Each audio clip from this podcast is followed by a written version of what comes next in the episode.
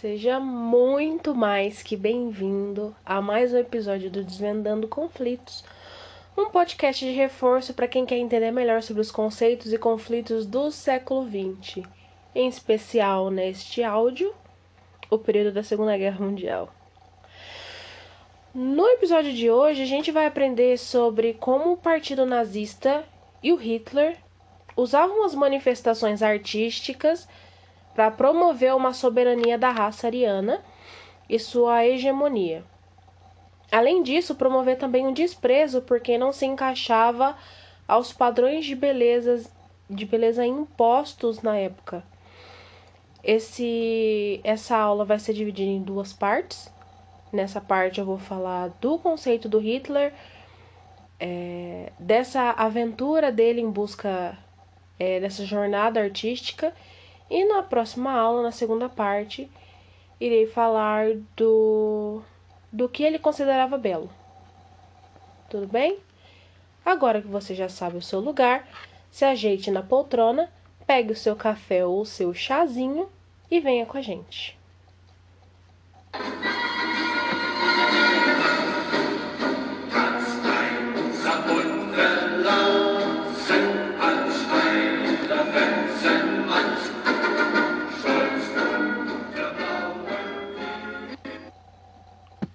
Primeiramente, o que é importante falar? Como são vários conceitos, é legal vocês prestarem bastante atenção para não ter confusão, porque é bem complicadinho essa relação do Hitler com esse processo de embelezamento da Alemanha. Não só da Alemanha como da Europa, porque o plano dele era expandir pelo mundo inteiro. Então, pelo menos nesse comecinho, Presta atenção em mim. Entendeu? Vamos lá. Eu acho que antes de tudo, a gente pode começar do começo e dar uma atenção maior ao conceito de belo, ao conceito de beleza, do belo, do bom e do agradável, que o Hitler tinha naquela cabecinha perturbada dele. Então, dentro disso, o que, que a gente pode pensar é o que é a raça ariana? Certo? O termo raça ariana surgiu no século XIX e se estendeu até metade do século XX. E, e, ele foi um termo, como vocês sabem, ele foi utilizado amplamente pelo Partido Nazista. Então, esse termo raça ariana foi utilizado pela primeira vez pelo diplomata e escritor francês Conde Arthur de Gobineau ele ele é um conde que morreu em 1882. Então, rapaziada, segundo Gobineau, existia muito antigamente, um tempão atrás, um povo chamado de arianos. Eles são originados na Ásia Central, mas depois eles migraram para o sul e, e depois pro oeste. E aí chegaram na Europa, né? O que acontece? Eles chegaram na Europa e alguns territórios ali, o que hoje é o, o Afeganistão, a Índia, o Irã. Então, ali o Oriente Médio, Ásia, Europa, mas muito mais localizado, muito mais centralizado na Europa. Então, pro Gabinot, é, para esse escritor, todos os europeus de raça pura, branca, eram descendentes desse antigo povo ariano. Então, todas as pessoas que moravam na Europa eram descendentes desse povo ariano. Porque o ariano, assim, o ariano, a palavra ariano, significa nobre. Então a gente pode concluir que o que ele pensava era que o europeu era o ápice da civilização. Entendeu? Não à toa que tinha aquele papo de de levar a civilização para outros lugares, né? Principalmente século XVIII, XIX, quando tinha aquele o fardo do homem branco. Esse fardo do homem branco que existe até hoje, né? Mas foi o Hitler que retomou esse conceito proposto por Gabinot para justificar a sua política de extermínio dos judeus e dos povos não arianos. Mas isso já já vou explicar. Outra coisa muito importante para falar para a gente começar a pensar na arte, né? Na arte é, por repressão. O Hitler, o Hitler era artista, né? Então, antes de começar toda essa vida política, ele tentou de todo jeito alavancar a sua carreira de pintor. Digamos que é, ele não ficou famoso como pintor, né? Mas uma graninha ali ele conseguiu, hein? Conseguiu uma graninha ali. É... Em 1910 ele começa a vender as suas obras, os seus quadros, por meio do Jacob Altenberg e do Samuel Morgenstein, que são dois judeus proprietários de uma loja de artes em Viena. E, e, e ambos pagavam o Hitler muito bem. É nessa época aí do jovem Hitler, né? Pagava ele muito bem, então, e permitia que ele tivesse uma independência financeira muito boa. Mas assim, mesmo conseguindo se sustentar, ele começou a pensar: hum, mas e se, e se eu mudasse aqui para Alemanha? Né? Ele chegou uma hora que ele estava obcecado por Munique, ele queria muito ir por Munique. E ele ficou doido. Ele falou assim: "Não, eu quero ir, porque eu quero ir". Porque vocês lembram, né? Ele nasce na Áustria. Depois os pais dele morrem, morrem e ele vai para Viena. E aí ele se muda para Alemanha depois. Isso eu já contei para vocês. Mas depois de um ano na cidade, o Hitler, gente, o Hitler teve que admitir que a carreira artística dele não não, não tava dando certo, entendeu? Tava flopando, não tava bonito, entendeu? Não tava alavancando, não tinha futuro. Mas foi só depois da Primeira Guerra Mundial, no começo de 1914, que ele sai desse estado frustrante de tentar insistir é, numa coisa que não tinha futuro para ele, entendeu? Foi quando ele desiste. No começo da Primeira Guerra Mundial, ele desiste da arte. Mas ele desiste da arte financeiramente, entendeu? Ele ainda é, gosta muito de manter esse, esse elo que tem com, com as manifestações artísticas. Manifestações artísticas essas consideradas bonitas por ele, mas eu vou explicar. Gente, é, quando ele se muda, ele ficou obcecado por ópera, né? Quando ele se muda para a Alemanha. Mais especificamente pelo Wagner. E, e ele idolatra a ópera do Wagner, que o Wagner compõe óperas, né? E, e começou a espalhar tudo que o Wagner espalhava. O que, que o Wagner espalhava? Antissemitismo, culto ao legado nórdico, mito do sangue puro. Além disso, ele usou todos os dons artísticos, ele, o Hitler, para promover o nazismo com panfletos e estandartes. Como, por exemplo, o brasão nazista, quem desenhou foi o Hitler. Todos os brasões, né? Porque o, o nazismo passou por uma transição por vários brasões. Todos eles passaram pela mão do Hitler, passaram pela aprovação dele e muitos também foi ele que desenhou. E todos esses estandartes, todas essas propagandas que o partido nazista fazia, o Hitler era simplesmente o personagem principal desse ideal. Ai, mas isso é, vocês já explicaram, Bruna. Isso eu já sei. Tá bom, tá bom, pequeno gafanhoto. Vamos dar um passo no tempo. Oito, nove anos depois, em 1933, é, mais especificamente em 30 de janeiro de 1933, o Hitler ele ascende ao poder. E com isso, ele, ele vai ascender ao poder, ele vai ser. vai se tornar o, o, o ditador, né? O ditador de lá. E ele vai entrar no poder com todo aquele discurso de mágoa da Primeira Guerra Mundial, né? Com o que aconteceu na Primeira Guerra. Vocês lembram disso, né? Que eu já falei.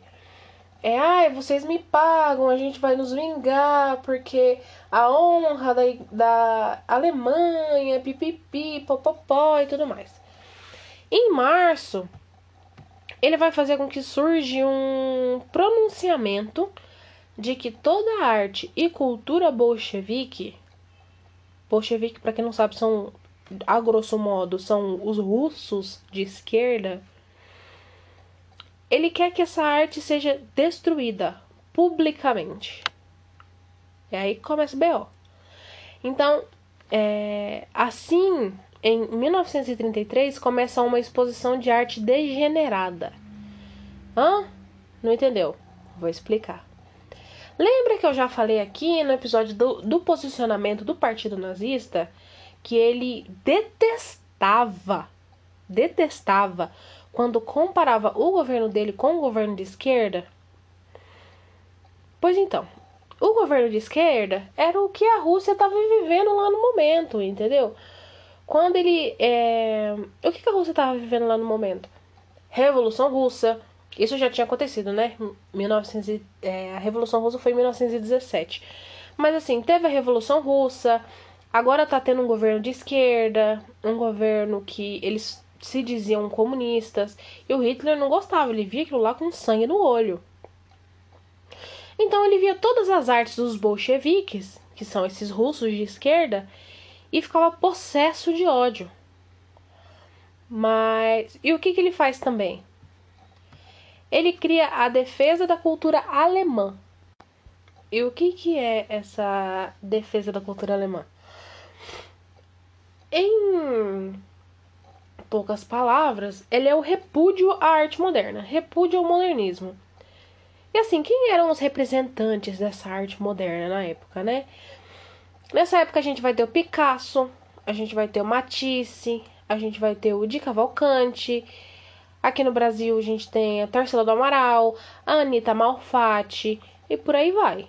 Então nisso ele justifica de que quem fazia esses quadros, como desses artistas que eu falei, tinha doenças mentais. Assim, a gente pode pensar que essa atitude do governo Hitler tinha um caráter extremamente higiênico, higienista, na verdade.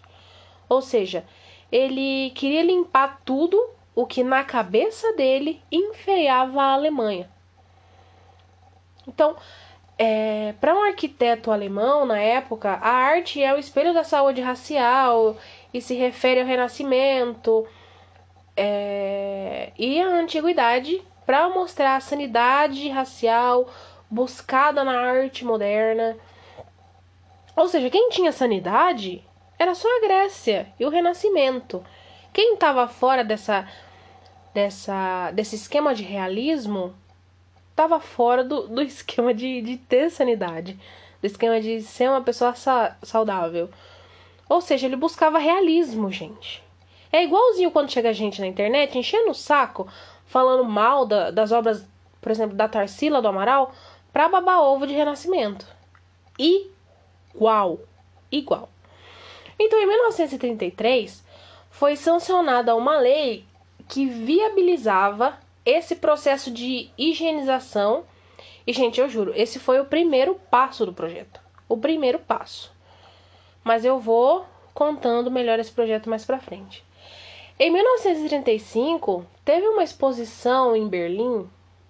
Berlim fica na, na Alemanha, tá, gente? Pelo amor de Deus. Mostrando. É, essa exposição mostrava a raça superior. A raça superior, os arianos. E como uma pessoa com deficiência se encaixaria nessa sociedade perfeita, ariana, branca. Então, a exposição ela simplesmente deixa claro que pessoas com deficiência, seja ela física ou mental, não podem ser considerados seres humanos, ou seja, eles não têm direito à vida. Então, dentro dessa perspectiva, na União Nacional do Partido Nazista, em 1935, o Hitler fala para o médico-chefe do governo a intenção dele de eliminar todos todos os doentes incuráveis do país. E assim começa esse processo de higienização, de hegemonia e holocausto promovido pelo Hitler. Porque o embelezamento no mundo, na visão dele, né, óbvio, o embelezamento no mundo é a característica principal do nazismo. O objetivo era manter uma sociedade padronizada, branca, com os mesmos princípios políticos. E se isso custasse vidas para o Hitler, pouco importava. Não importava. Vou dar um exemplo. Para mim, para mim a cor rosa é a única que presta. Eu tenho tudo rosa. Eu queria que um dia o mundo girasse em torno da cor rosa. Eu gosto muito dessa cor. perfeito. Vivo a minha vida tranquilamente. Beleza, aí chega a minha vizinha e fala: Ah, eu, o rosa, muito legal, gosto do rosa, mas a minha cor preferida é azul. Eu vou falar: Ah, mas quem gosta de azul são pessoas com deficiência cognitiva. Entende? Logo, pessoas como você não deveriam estar em sociedade, porque você é um perigo para a sociedade, você está enfeiando a sociedade, você tira todo o princípio que a sociedade deveria ter não gostando de rosa, porque assim como eu, todo mundo gosta de rosa. Ah, eu tenho meu direito de ser diferente. Não, não tem. E aí, eu vou denunciar ela para um hospital psiquiátrico. E o hospital psiquiátrico vai entender perfeitamente. Lá ela vai sofrer experimentos. Essa pessoa que gosta de azul, ela vai sofrer experimentos para saber o porquê dela preferir azul ao invés de rosa. E nisso, ela pode morrer, ela pode entrar em colapso, ela pode ter uma síncope. Entende o absurdo? Era isso que ele fazia. Os discordantes dos ideais nazistas, sejam eles é, ideais políticos, ideais artísticos, eles eram caçados, torturados e mortos. E isso eu tô citando sobre os artistas, tá? Mas voltando, lembra que eu ia explicar para vocês o que, que é arte degenerada? Então, no dia 25 de março de 35, o Hitler ele abre um museu para difamar e ridicularizar o modernismo. Mas assim, vamos lá, vamos do começo. Entre muitas as coisas que os nazistas queriam ver varridas do mundo, uma delas era o modernismo, certo? Então, para eles, o modernismo era muito mais uma das conspirações de judeus e comunistas para acabar com o corpo e o espírito dos alemães. Mas esse pensamento, gente, esse pensamento era um capricho pessoal do próprio Hitler. Porque o ministro de, da propaganda, o Joseph Goebbels, era um fã da arte moderna. Ele dizia que o expressionismo era feroz e era germânico. Então, quem odiava geral era o Sr. Adolf. Entendem? Então, mas assim, ele havia sido rejeitado pela Escola de Artes é, de Viena em 1908, certo? Tanto porque ele se frustrou e ele não começou a estudar arte, e por isso ele se envolveu com política. Isso, isso eu já expliquei. Porque assim, é, as pinturas. Por que, que ele foi rejeitado? Gente, fofoca agora. Por que, que ele foi rejeitado? Porque as pinturas dele foram consideradas convencionais demais. Então, vocês. Eu não sei se vocês conhecem, se vocês pesquisam é, realismo alemão, vocês vão ver como é que é. Então. É, ou vocês podem pesquisar, tipo, quadros do, do Hitler. Vocês vão achar como é que eram as pinturas dele, né? Então, assim, o Hitler, ele pintava é, num, num modo buscando realismo, né? Quadro, castelo, principalmente a, a casa dele foi ele que desenhou, né? A casa de veraneio dele foi ele que desenhou. Então, é tudo relacionado à, à arte em torno da vida dele foi ele que fez, mesmo sendo rejeitado. Mas voltando, quando ele foi rejeitado, falaram para ele que faltava é, o que era o que era necessário para ser visto como um gênio, como um gênio da arte. Então, por exemplo, a ousadia de pintar, é, a ousadia de você distorcer, é, distorcer os desenhos nos quadros que no futuro ele vai chamar de arte degenerada. Então, em 1933, ele vai acender o poder e vai ir contra tudo isso que está fazendo, porque ele teve esse trauma, né? Por conta desse trauma que ele teve. Então, com a ajuda do, do Alfred Rosenberg, ele explica como o modernismo era judeu e não ariano. Então, as obras modernistas, é, na visão dele, né, era totalmente elitista e incompreensível. E assim, ele passa essa obra passa a contrariar o dever de educar e edificar o povo alemão.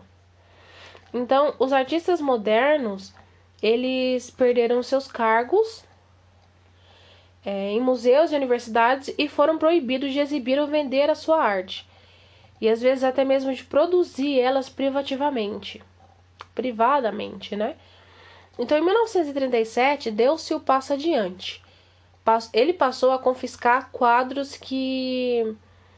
quadros modernistas de, de coleções públicas e privadas, independente de quem seja. Então, ele começou a, a juntar tudo. E, e toda essa junção, todo esse grupo de quadros que ele, é, que ele confiscou, totalizaria mais ou menos 5 mil obras e parte disso seria exibido na Exposição de Arte Degenerada em novembro do mesmo ano, de 1937. Então, isso que ele fazia era uma mostra didática, com três salas dedicadas à ofensa à religião, insulto aos soldados, uh, mulheres, lavradores alemães e artistas judeus, obviamente, né? Então, era uma exibição inter, é, intencionalmente bagunçada. Ele queria que fosse bagunçado, com os, os quadros expostos da pior forma possível, com uma iluminação inadequada, com slogan ofensivo, para fazer com que todo mundo de fato gere, é, gere um, um certo tipo de trauma e comece a odiar esse tipo de arte. Então, é que assim, gente, os nazistas eles eram doidos eram doidos. Mas eles não rasgavam dinheiro. Uma coisa a gente precisa considerar. Porque logo depois da exposição, os quadros que tinham valor no mercado, né, valor internacional, eles eram leiloados, eles iam para fora do país, entendeu? Então ele, ele matava dois coelhos com uma cajadada só. Ele trazia dinheiro para dentro do, da Alemanha e ele tirava essas esses fatores enfeiantes, entre aspas, de dentro do país. Então eles, ele mandava para a Suíça, principalmente. Alguns foram discretamente confiscados, né? Pelos nazistas. Mas não foram vendidas. Mas, assim, de fato, o que não foi vendido ou o que não foi é, embolsado, assim, em segredo pelos nazistas, foram de fato queimados. Mas o mais engraçado de tudo é que enquanto ele fazia essa exposição de arte degenerada, de arte impura, de arte que não presta para nada, em outro prédio, no prédio vizinho, ele estava funcionando uma exposição da grande arte alemã.